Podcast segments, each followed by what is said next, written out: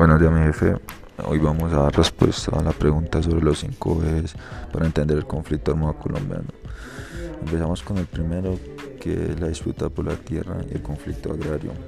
Este primer eje es muy importante ya que el conflicto armado se ha desarrollado en las, en las partes o territorios donde hay poca presencia del, de la fuerza pública o de la fuerza militar ya que ah, de esta manera los grupos armados desalojan o despojan de sus tierras a campesinos o a personas vulnerables con el único fin de utilizarlas para ya sea armar sus propias viviendas o para hacer cultivos o laboratorios de droga.